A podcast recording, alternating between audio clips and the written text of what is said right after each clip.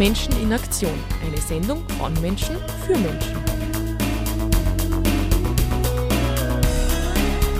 Die Sendeleiste für ein soziales Salzburg.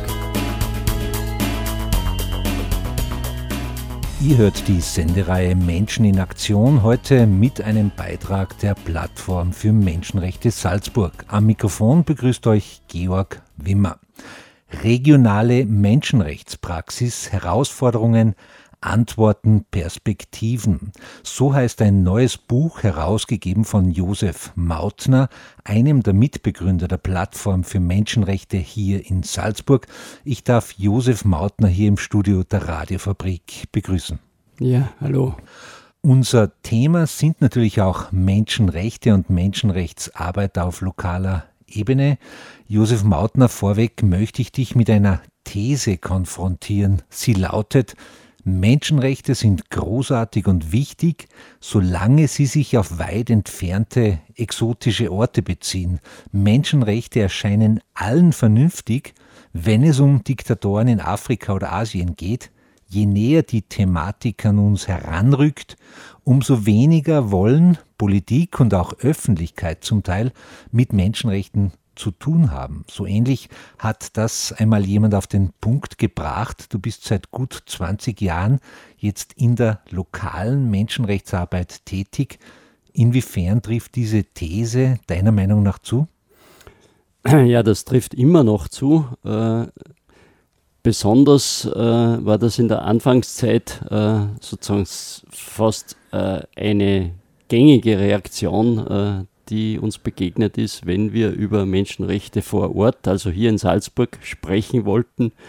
Und das hat alle Zielgruppen betroffen, ganz gleich, ob du mit Medienleuten, Politikerinnen, Menschen auf der Straße oder auch Leute, die im Bildungsbetrieb, äh, in Schulen als Lehrerinnen, Lehrer tätig waren, hast du immer ein verwundertes Kopfschütteln äh, als Antwort bekommen, wenn du Menschenrechte in Salzburg thematisieren wolltest, so quasi, na, äh, wozu braucht es das? Hier sind die Menschenrechte garantiert, das ist selbstverständlich.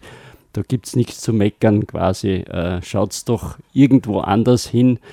Aber die Reaktion gibt es auch heute noch. Äh, sie hat, glaube ich, äh, durch die 20 Jahre Arbeit der Plattform für Menschenrechte nachgelassen. Sie ist nicht mehr so selbstverständlich und präsent, vor allem im Bereich der Politik oder der Medienleute äh, wirst du nicht mehr mit Unverständnis oder Kopfschütteln konfrontiert, äh, sondern da gibt es schon bestimmte Themen, wo mittlerweile klar ist, dass das die Menschenrechte äh, von Bevölkerungsgruppen hier in Salzburg betrifft. Mhm.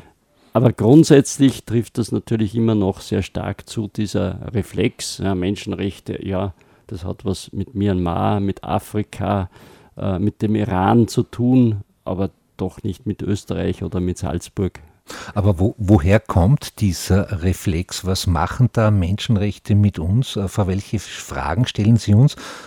Zum Beispiel Medien neigen ja oft auch gerne zur Skandalisierung, die suchen ja den Konflikt, den Skandal. Und wenn selbst Medien teilweise sich da verweigern, da wohin zu schauen, äh, woher kommt dieser Reflex? Ja, ich denke schon, das hat äh, auch mit Bildern zu tun, äh, die über Jahrzehnte hinweg äh, transportiert werden und wurden äh, und die sich einfach eingeschliffen haben. Das gängige Bild von Salzburg ist ein schönes. Salzburg ist eine schöne Stadt. Der Tourismus spielt eine große Rolle. Es gibt eine wunderbare Altstadt. Es gibt einen ganz hohen Lebensstandard hier. Äh, Salzburg ist eines der reichsten Bundesländer in einem der reichsten Länder Europas. Da geht es der Bevölkerung gut. Wo liegt das Problem mit den Menschenrechten? Dann machen wir es vielleicht an einem konkreten Beispiel fest. Äh, ein Thema, das die letzten Jahre jetzt schon sehr präsent ist, Flucht und Asyl. Wenn wir bei diesem Thema uns das anschauen, dann könnte man ja auch zunächst sagen, okay, bei Flüchtlingen, da schaut man sich an, äh, sind die Fluchtgründe gegeben, äh, wird Asyl gegeben oder nicht. Wo stellen sich da die lokalen menschenrechtlichen Probleme? Ja, das hat eigentlich von der Gründung der Plattform 1999 weg äh, begonnen.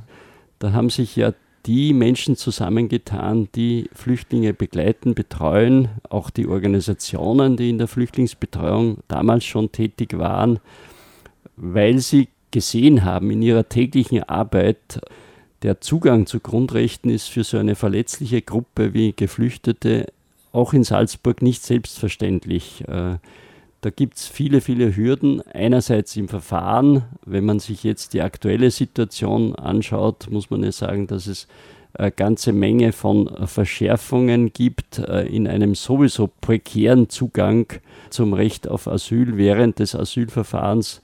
Ich nenne jetzt nur als einen Punkt die unabhängige Rechtsberatung, äh, die ja von der Regierung praktisch mit dem kommenden Jahr ausgesetzt werden soll. Da gibt es Bemühungen, äh, das sozusagen wieder rückgängig zu machen, aber es gibt ein ganz hohes Bewusstsein, gerade bei den Menschen, die mit Geflüchteten arbeiten, sei es ehrenamtlich oder hauptamtlich, dass der Zugang zu einer unabhängigen Rechtsberatung ganz wesentlich ist für dieses Grundrecht äh, eines möglichst ungehinderten Zugangs zum Recht auf Asyl. Sozusagen der Weg zu den Menschenrechten hin ist lang für Geflüchtete und auf diesem Weg gibt es viele Hindernisse. Da rede ich jetzt noch gar nicht von den sozialen Grundrechten, also die Situation in der Grundversorgung, die Situation beim Zugang zu Gesundheitsleistungen etc.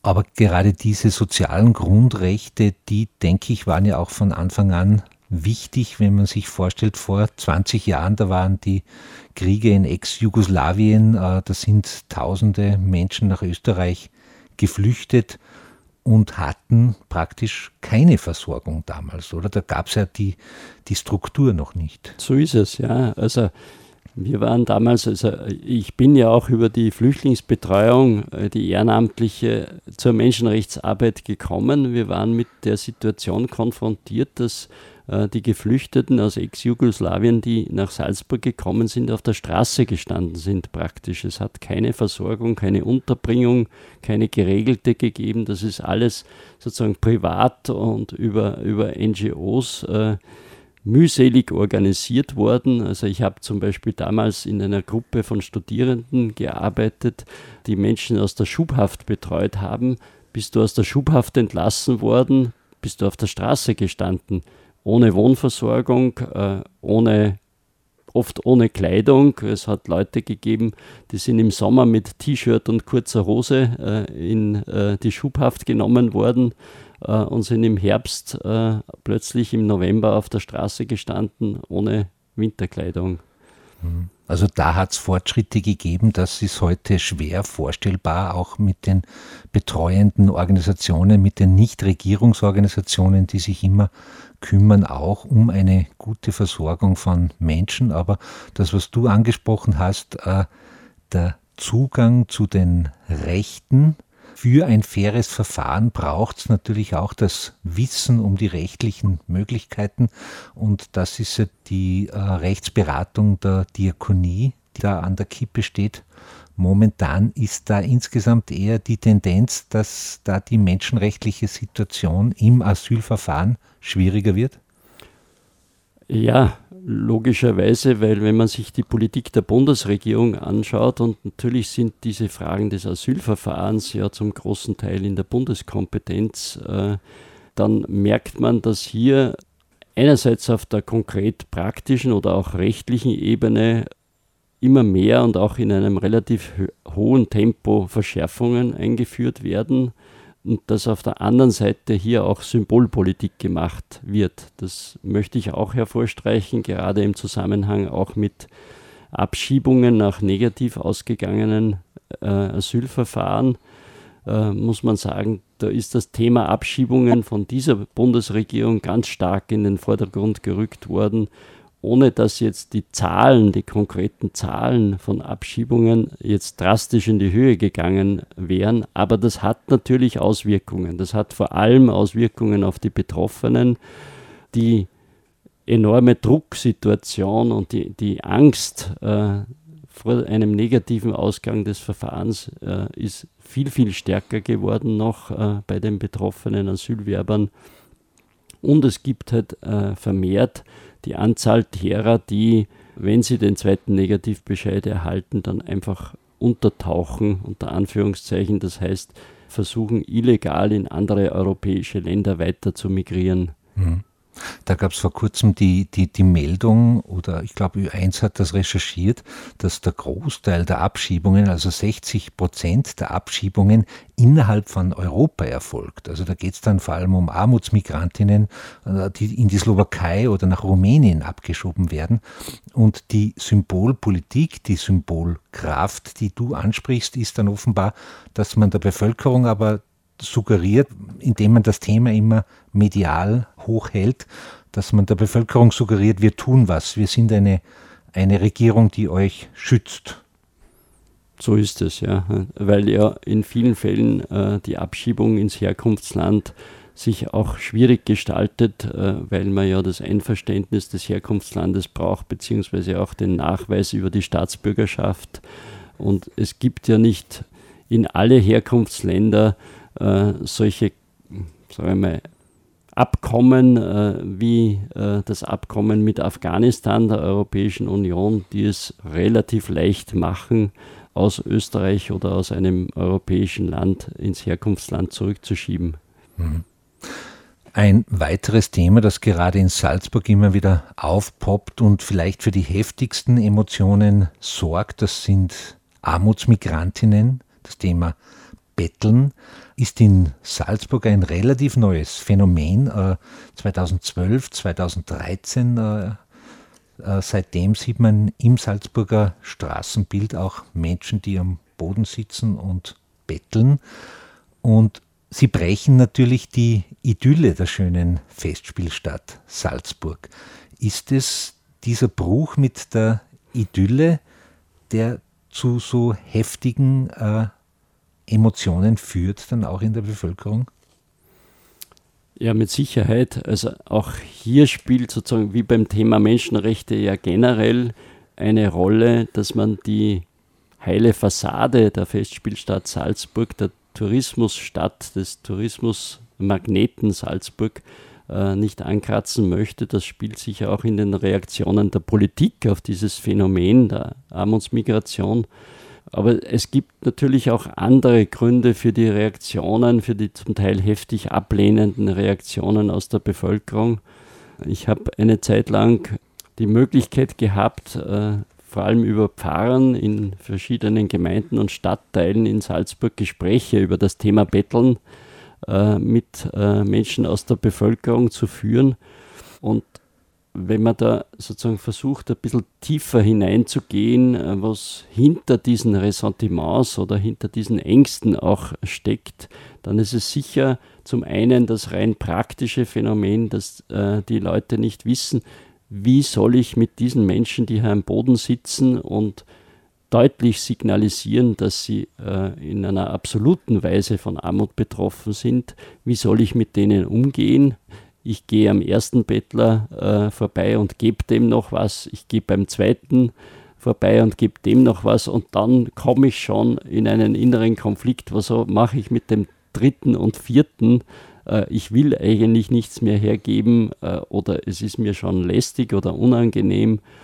Und so entstehen einfach auch Abwehrreaktionen, die oft überzogen sind. Und natürlich auch die Frage, will ich mit diesen Menschen überhaupt kommunizieren, in einen Kontakt treten, allein in einen Blickkontakt. Wenn man die Menschen in ihren Reaktionen in der Altstadt ein bisschen beobachtet, sieht man, dass viele eigentlich einen großen Bogen äh, um die Bettelnden herum machen, um nur ja nicht in irgendeiner Weise in Kontakt oder in Berührung zu kommen. Mhm. Mhm.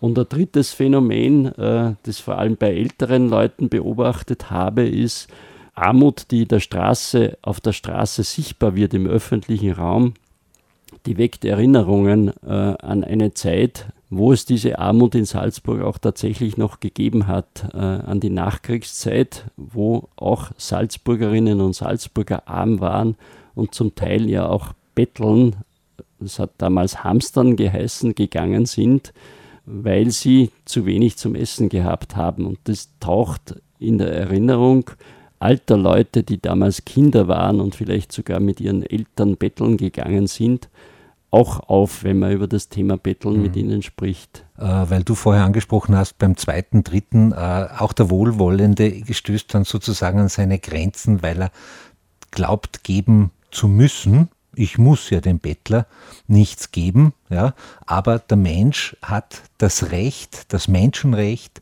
dort äh, zu sitzen. Und auch der Verfassungsgerichtshof in Österreich hat jetzt mehrmals darauf hingewiesen, dass Betteln ein Menschenrecht ist. Und zwar begründet das der Verfassungsgerichtshof mit, ich glaube, es ist Artikel 10 der Europäischen Menschenrechtskonvention und das ist das Recht auf Meinungsfreiheit, auf freie Meinungsäußerung. Kannst du das erklären, was das Recht auf freie Meinungsäußerung mit dem Recht zu betteln zu tun hat? Na, der Verfassungsgerichtshof hat das in seinem Urteil auch umschrieben.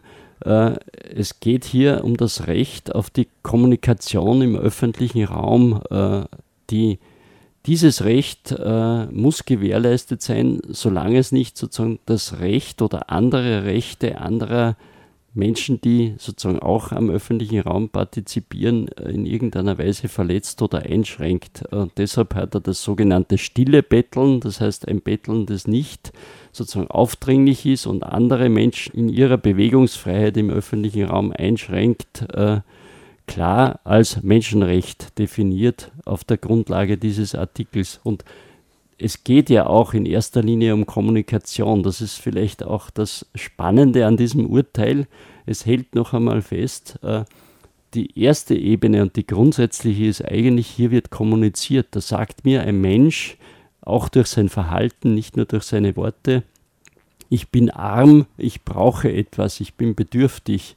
Und das ist natürlich äh, in einer Wohlstandsgesellschaft, die noch dazu wie in der Salzburger Altstadt so auf die Spitze getrieben ist, äh, ja, eine Provokation für viele, äh, die damit konfrontiert werden. Mhm vom Recht auf ein faires Asylverfahren über das Recht auf freie Meinungsäußerung zum betteln. Die Versuchung wäre jetzt groß weiterzugehen in der Liste der heiklen Themen von Islamophobie und Religionsfreiheit wären da noch zu nennen, die Situation von Sexarbeiterinnen, zumal am Straßenstrich vielleicht. Äh, in diesem Zusammenhang möchte ich noch einmal hinweisen auf dein Buch Regionale Menschenrechtspraxis, Herausforderungen, Antworten Perspektiven. Da sind viele dieser Bereiche, die Menschenrechte ansprechen, auf lokaler Ebene sehr ausführlich und sehr kompetent behandeln. Ich möchte aber die Gelegenheit benutzen, mit dir quasi auch als Zeitzeuge sozusagen über die Veränderungen in der Menschenrechtsarbeit zu sprechen, dass die aktuelle Situation äh, sozusagen nicht optimal ist, da glaube ich, sind sich alle einig. Da äh, müssen wir gar nicht auch sehr groß in die Analyse gehen. Wir wissen, dass Phänomene wie Alltagsrassismus zunehmen, dass sich Leute ermutigt fühlen, auch durch viele Äußerungen von Politikern und Politikerinnen sozusagen auch ihren Ressentiments gegenüber bestimmten Bevölkerungsgruppen plötzlich freien Lauf zu lassen. Also das ist plötzlich legitim. Aber wenn man jetzt sich anschaut, seit 20 Jahren Menschenrechtsarbeit, ja, wie haben sich da in dieser Zeit auch eure Mittel und Werkzeuge verändert? Wobei, wenn ich bei eure Mittel und Werkzeuge äh, muss ich mich auch hineinnehmen. Ich bin da heute äh, quasi in einer Doppelrolle unterwegs. Einerseits als Moderator und wir sind ja auch äh, Kollegen in der Menschenrechtsarbeit in der Plattform für Menschenrechte. Aber natürlich bist du einer von denen Personen, die da am längsten dabei sind und auch äh, den besten Überblick haben. Welche Werkzeuge und welche Mittel hat die Plattform für Menschenrechte in der lokalen Arbeit zur Verfügung und wie haben sich diese auch in den letzten 20 Jahren verändert? Das ist ein breites Thema, könnte man fast eine eigene Sendung bestreiten zu der Frage. Ich möchte doch kurz dann einmal vielleicht auf die internationale Ebene gehen, weil ich glaube, dass die auch ein wichtiger Rahmen ist oder eine Rahmenbedingung dafür, äh, wie in der regionalen Menschenrechtsarbeit Entwicklungen wahrgenommen werden und Veränderungen. Das hat der Heiner Bielefeld in, in seinem Beitrag in dem Gespräch, in dem Buch, finde ich, sehr gut beschrieben und dargestellt.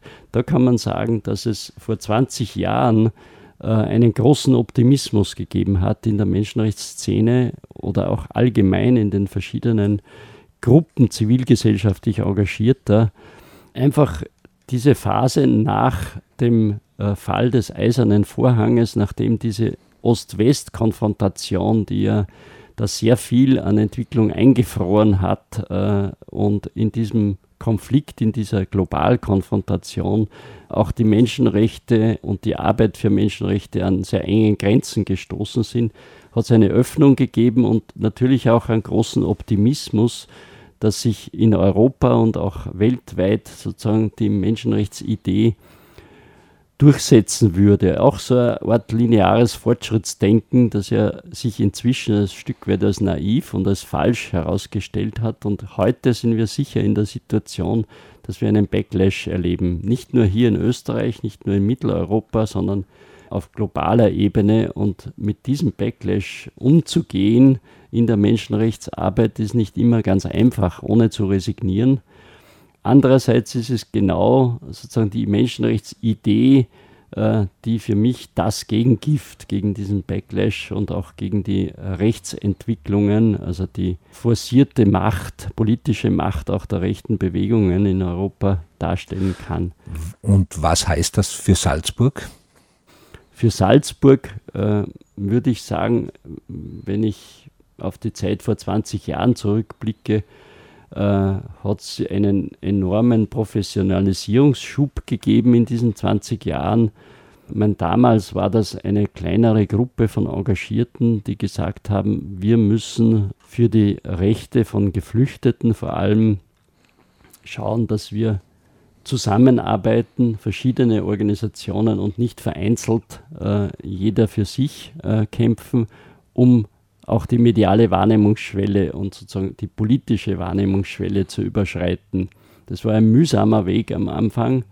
Ich denke, da sind wir mittlerweile so weit, dass diese Frage sich nicht mehr stellt. Wir sind ein Netzwerk von 37 mhm. Organisationen.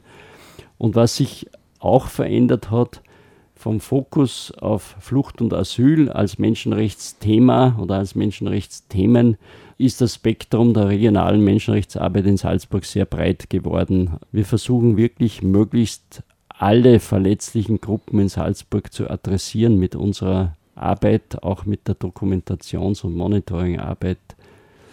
Du hast jetzt eben angesprochen vorher genau die öffentliche Wahrnehmung, quasi, dass man bei Politik und Medien wahrgenommen wird mit der Menschenrechtsarbeit. Das ist offenbar so ein Teil von Menschenrechtsarbeit, Öffentlichkeit zu suchen. Mhm. Und jetzt hast du noch genannt die Dokumentation.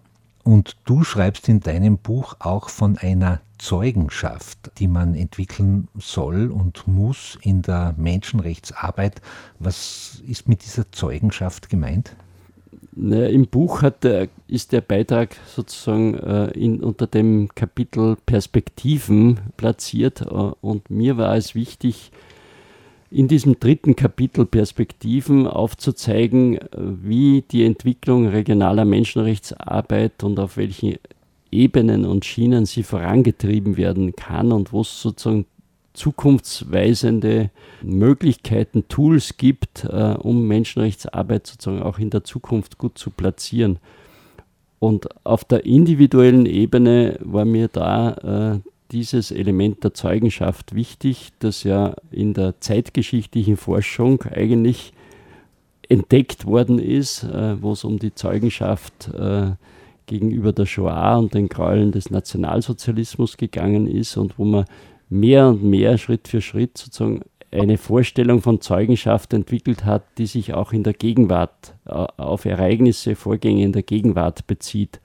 Das heißt, wir brauchen im Grund Menschen und natürlich auch Einrichtungen, Institutionen, die sagen, wir bezeugen das, dass es hier, hier und hier ganz konkrete an Einzelpersonen verübte Menschenrechtsverletzungen gibt oder auch Strukturen, die Menschenrechtsverletzungen immer wieder hervorbringen und dafür sorgen, dass Menschen ihren Zugang äh, zu den Grundrechten nicht erlangen können. Ob das jetzt Gesetze oder Verordnungen sind, ob das eine bestimmte Behördenpraxis ist oder auch bestimmte Strukturen in der medialen Berichterstattung.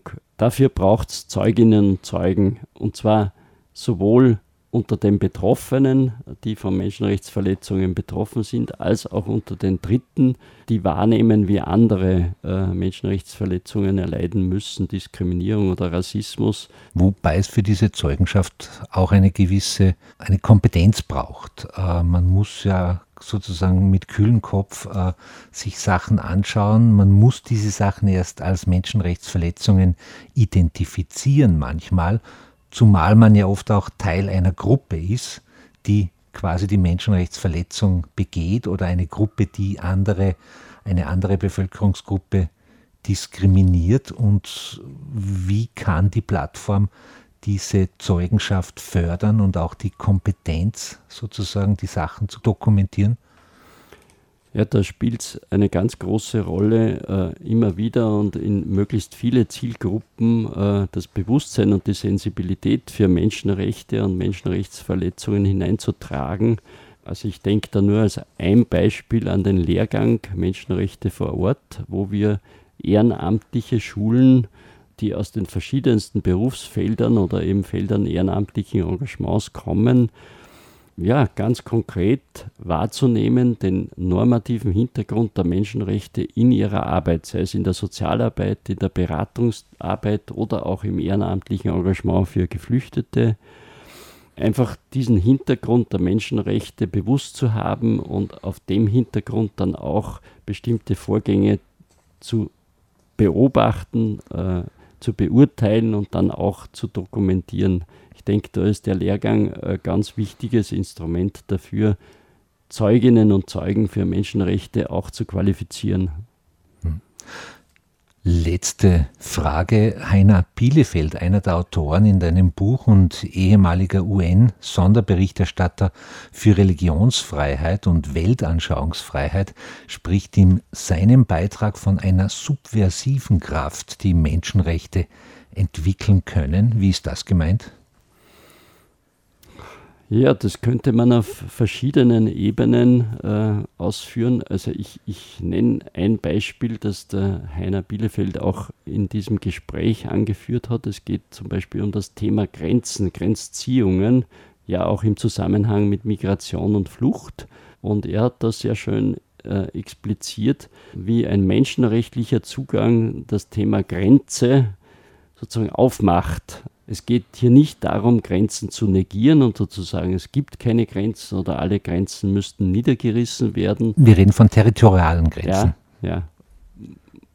In erster Linie mal territoriale Grenzen, aber das kann natürlich auch andere Grenzziehungen beinhalten, soziale Grenzen etwa oder diskriminierende Grenzen zwischen bestimmten Bevölkerungsgruppen. Also es geht nicht darum, diese Grenzen zu negieren, die sind einfach Teil unserer Gesellschaft und unseres Zusammenlebens.